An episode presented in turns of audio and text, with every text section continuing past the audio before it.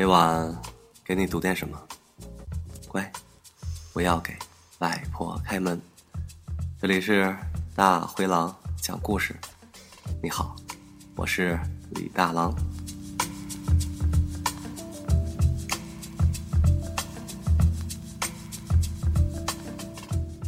浪漫的爱情就像麻辣火锅，林茉莉模模糊糊的想。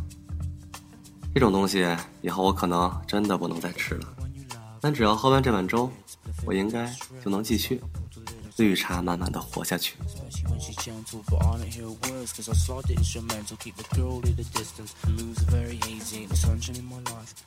今天我来读我的胖友齐大福系列第四个故事：怎样治疗绿茶婊的厌食症？作者方悄悄。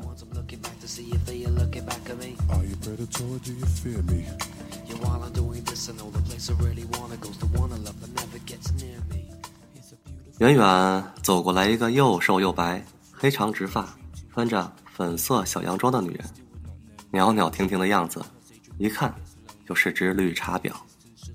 没想到她居然施施然到了我们这一桌，一坐下就对齐大福诉苦：“我再也受不了我的助理了。”助理怎么了？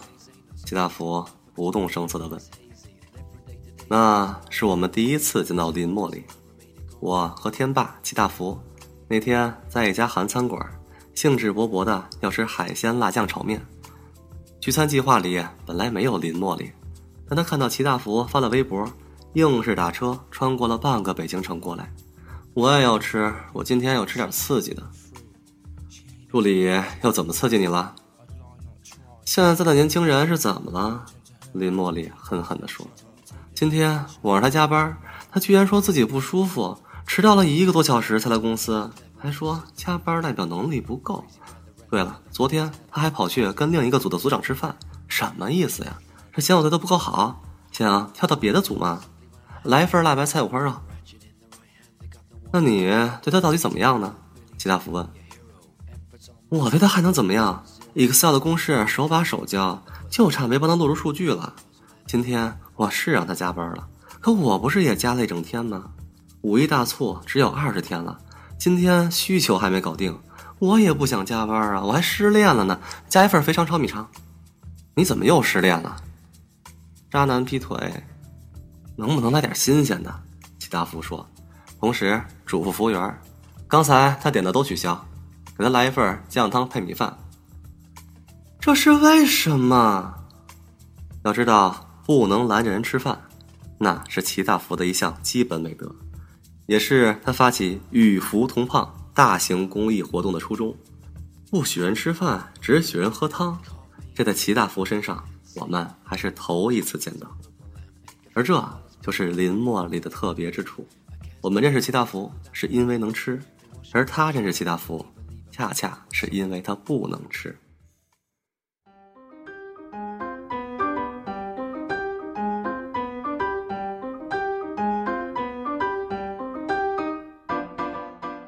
简单说来是这样，林茉莉长了一只特别敏感的胃，夏天的烤串冬天的火锅，任何食材只要不够新鲜，进入她的胃半个小时以上，就能引发一系列复杂的有机化学反应，也就是拉肚子。这个特性让林茉莉很苦恼。单位同事聚餐，大家都吃得开开心心，只有她一个人对着菜单挑来挑去。反复询问服务员：“都新鲜吗？”谁还能回答不新鲜？但就算如此，他中招的时候也不少。一来二去，他成了全公司最喜欢喊饿，但到了地方却又吃的最少的人。相当于中学时候那个每次都说没复习，却每次都考第一的优等生。人家越吃越胖，他却越吃越瘦。人家胖到了四海之内皆兄弟。他却受到了没朋友。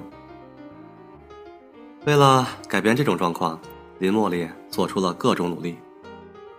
他去健身，他去看中医，他吃胃药，他喝益生菌，但种种方法都收效甚微。该拉肚子的时候，照拉不误。他是在近乎绝望的寻找食物的过程中认识齐大福的。看到齐大福的微博转发有机市集的消息，他也好死不死的凑上去问了一句：“你们这些吃的都新鲜吗？”我还以为他是来故意找茬的。齐大福说：“当时心情也不好，劈头盖脸就给他教育了一顿。”林茉莉也不是省油的灯，当场回呛，结果一来二去，俩人倒是聊上了。林茉莉还订了一个农场一季的菜，当上了会员。不过这两个人的关系发生变化，还是从林茉莉的一个半夜三点的电话开始的。当时他为什么会鬼使神差，就想给齐大福一个人打电话？这事儿他自己也说不清。巧的是，齐大福那天正好失眠。一个胖子居然会失眠，这件事儿可能超乎一般人的想象，但这个问题暂时不重要。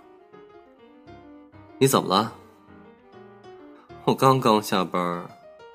林茉莉的声音里带了一丝哭腔。助理帮我做回归分析，但是把数据源搞错了，结果明天就要。我训他，他居然还哭了，我只好自己做了一遍。然后呢？然后就是我失恋了。那是林茉莉上上上次的失恋，时间是在半年前。当她跑完了筋疲力尽的回归方程，打电话想让男朋友来接她的时候，接起电话的却是一个陌生的女人。在给齐大福的电话里，林茉莉呜呜咽咽的。讲了半个多小时，关于她跟这个男人怎样拥有一个浪漫无比的开始，关于她怎样在他没有工作的时候无怨无悔，怎样动用所有关系帮他找到了合适的工作，怎样打算过年就去他老家见他父母，最后怎样得知他居然有个从小青梅竹马的女朋友。齐大福后来承认。他听了一两句，就把电话开了免提，放在一边，当做背景音，自己该干嘛干嘛了。只有到最后，林茉莉的一句话才引起了他的注意。我想吃火锅，茉莉说：“我要去簋街吃火锅，小山城宽板凳，牛蛙牛丸变态辣，要吃到爆炸。”大福，你跟我去吗？我请客。李大福愣了一下：“你不是不能吃这些吗？”可我想吃啊！不吃这些，我心里的东西发泄不出来。感情这姑娘是把拉肚子当成了心灵的出口啊！齐大福真是叹为观止。不过他到底也不是铁石心肠，想了想，他邀请林茉莉第二天来他家吃火锅。这大福那天做的火锅很特别，炖了一只鸡当汤底，涮菜只有青菜和蘑菇。那顿火锅，林茉莉吃的痛快淋漓。第二天一称体重，重了两斤，再摸摸肚子，居然一切正常。林茉莉站在体重秤上，莫名其妙的热泪盈眶。从此以后，这几乎成了林茉莉和齐大福的相处模式。因为林茉莉失恋的次数实在是较为频繁，失恋了的她总是报复性的想吃点刺激的。你真的不要这么做，你那恋爱。叫恋爱吗？齐大福这样教训他：“人家失恋是大病一场，你失恋就拉个肚子。”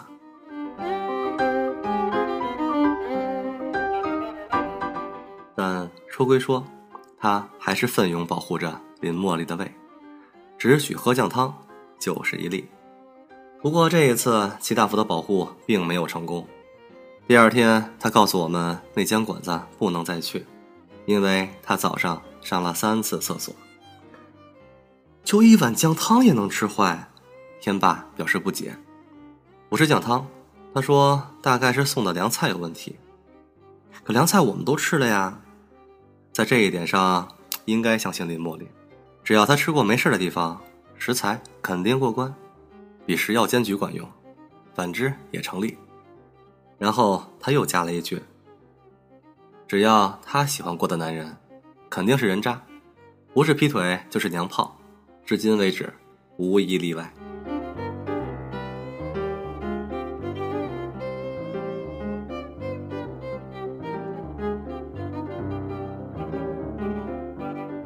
从那次以后，我们都期待着再和林茉莉吃饭，再次体验她人肉食药监局的神奇功力。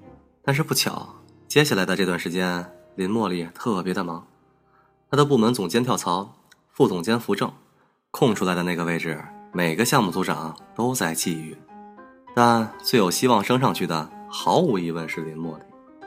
只要把五一大促做好就没问题，我有这个把握。与福同胖微信群里。林茉莉说话自信满满，又是一口的绿茶香，一切似乎都很美好。再加上，她又一次失恋了。这一次是与一个大叔的浪漫邂逅。大叔和林茉莉不是一家公司，但在一栋大楼，他们总是在早晨的同一时间登上同一部电梯。林茉莉在三楼，他在二十三楼。有一次，林茉莉晚到。大叔就在电梯边等了二十分钟，这就是他们交往的开始。果然，外表绿茶就很占便宜。天霸说：“要不你给我上节恋爱课，怎么让男人一见钟情？”大叔啊，听上去很美。齐大福问：“不是我不相信爱情，我就想问你，这次真的靠谱吗？”靠谱，他对我特别好。林茉莉说：“真的，大福，他对我好到我一说饿了，他就放下工作去给我买吃的。他给你买什么吃的？煎饼果子？别笑，我跟你们说特别浪漫。他总是会一次买两个，自己先吃，吃下去觉得没问题才准我吃。那你吃完以后肚子怎么样？很好啊。哼，这句话不知怎么我们都没怎么信。”不知道爱情的甜蜜会不会治愈林茉莉的肠胃，但工作的压力绝不会因为谈恋爱而减轻。五一大促迫在眉睫，林茉莉每天就像一根点燃了的鸡毛掸子一样，横扫各个部门。今年的专题流量要达到一千万，这是大领导给林茉莉下的死任务。这小助理的工作态度，他很不满意。为什么要你准备的促销资料还没准备好？你不知道三天以后专题就要上线了吗？我不打算准备了，忘了说，她和我国最好的女演员叫一个名字，周迅。什么？我申请调组，我觉得你这个人对同事缺乏起码的真诚和尊重。什么？我要去兰姐的组，叫周迅的助理用一种大仇得报的口气宣誓道：“你交代的任务没法完成，技术部门已经说了，他们抽不出人手跟你来合作。”他们在忙兰姐酒店那边的销售专题，他们只能给你一个页面链接。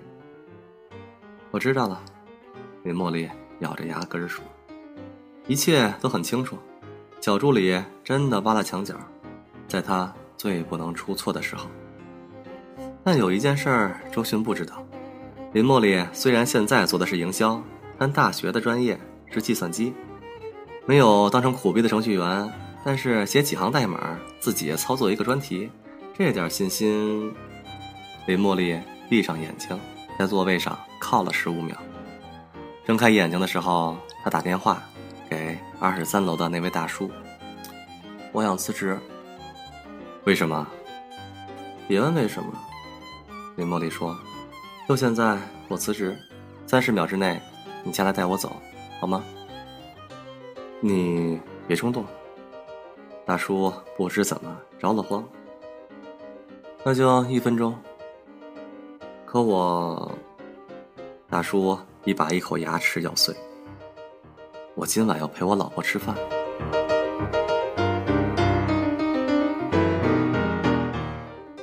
原来是一枚隐婚的大叔。林茉莉的渣男记录簿上又加上了光辉的一笔。他不知道。为什么一个浪漫的开头就这样迅速滑到了如此境地？只知道自己又一次被爱情骗得四脚朝天。在这个世界上，唯一不会骗人的，就是工作了吧？林茉莉知道自己没有哭的时间，同事们纷纷下班了，不知道有多少人会在背后传说她和助理的那一场好戏。林茉莉翻着邻桌的外卖单子，给自己叫了一碗酸辣粉。用最快的速度吃完以后，等着胃部的抽痛，然而并没有。接下来的两天，林茉莉每天加班到三点，困的时候就趴在桌上睡一觉，醒来继续，大学里学的代码很多都过时了，她只能一边做一边打开网页看教程，但没有人理他，没有人向他伸出援手。有时候，这个世界上的事情没有任何理由，你想得到的，就像优等生必须得是绿茶婊，就像林茉莉想要的浪漫爱情，必须以一场翻江倒海的胃活动告终。两天以后，专题完成上线。凌晨四点，林茉莉终于打车回了家。她想，她应该洗个澡，但又觉得应该先吃顿饭。可是，就在吃饭这个念头从她脑子里闪过的时候，她都来不及扑向马桶，就哇的吐了。他吐出了两天前吃的那碗酸辣粉。林茉莉蹲在浴室的地板上，淋浴的水冲过头顶。她待了一会儿，忽然听见自己的说话声。然后他再待了一会儿，渐渐可以听清，原来那个声音一直不断的在重复：“我累，我累，我累，我累。”林茉莉深吸了一口气，连身上的水都没擦，就蹦到了卧室，拿起电话，拨通了齐大福的号码。齐大福接起电话的那一刻，那头首先是静寂无声，然后。林茉莉爆发出了排山倒海的哭声。大福，他哭的几乎连气都喘不上来。大福怎么办？我觉得我快要死了。你到底怎么了？我两天没有吃什么东西了，现在吃什么就吐什么，真的我快死了。大福怎么办？我是不是要打幺二零？打个屁的幺二零！齐大福断然否决。你等着，我来看你。齐大福到的时候，林茉莉披着毛巾，头发上还滴着水，奄奄一息的卧在床上。你这是怎么了？齐大福问。工作把命都搭上了？我又失恋了，齐大福。林茉莉想到这点，又悲上心头。为什么我总是这么倒霉？因为你呀，又没那个胃，又总想吃点重口味。齐大福说：“你家有纯净水吗？”客厅饮水机，你要干嘛？我给你做点吃的。喂，你别给我做火锅啊！这会儿吃火锅，我真会挂了。谁给你做火锅？美的你！齐大福的声音从厨房遥远的传来。病人只能喝粥。林茉莉想说，粥也不用熬了，我什么都吃不下。我这么失败的人，还是饿死了算。可是，不知道齐大福用的是什么米。粥的香味儿浓得不像话，从厨房那边慢慢飘过来，终于充盈起整个房间，让他觉得模模糊糊的，安心又温暖。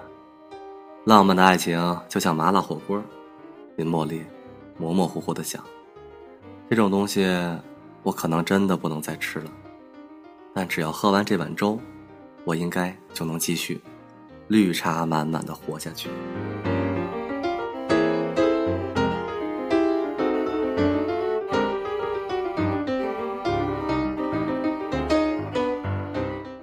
五一过后，林茉莉升职了。她升职以后做的第一件事儿就是开掉了那个和影后同名的前助理。真的看着他收拾东西离开工位的时候，我开心极了。林茉莉说：“居然还有人为他求情，我就想问了，到底我们谁是绿茶？”当然是赢到最后那个。齐大福说。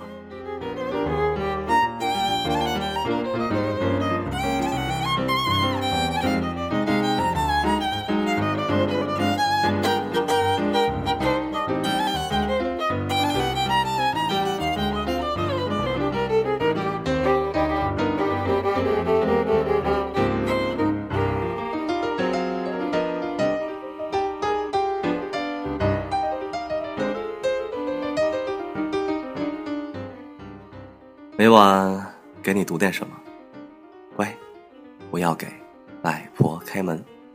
这里是大灰狼讲故事，我是李大狼。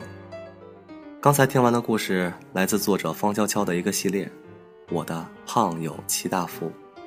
就这样，做个好梦，晚安。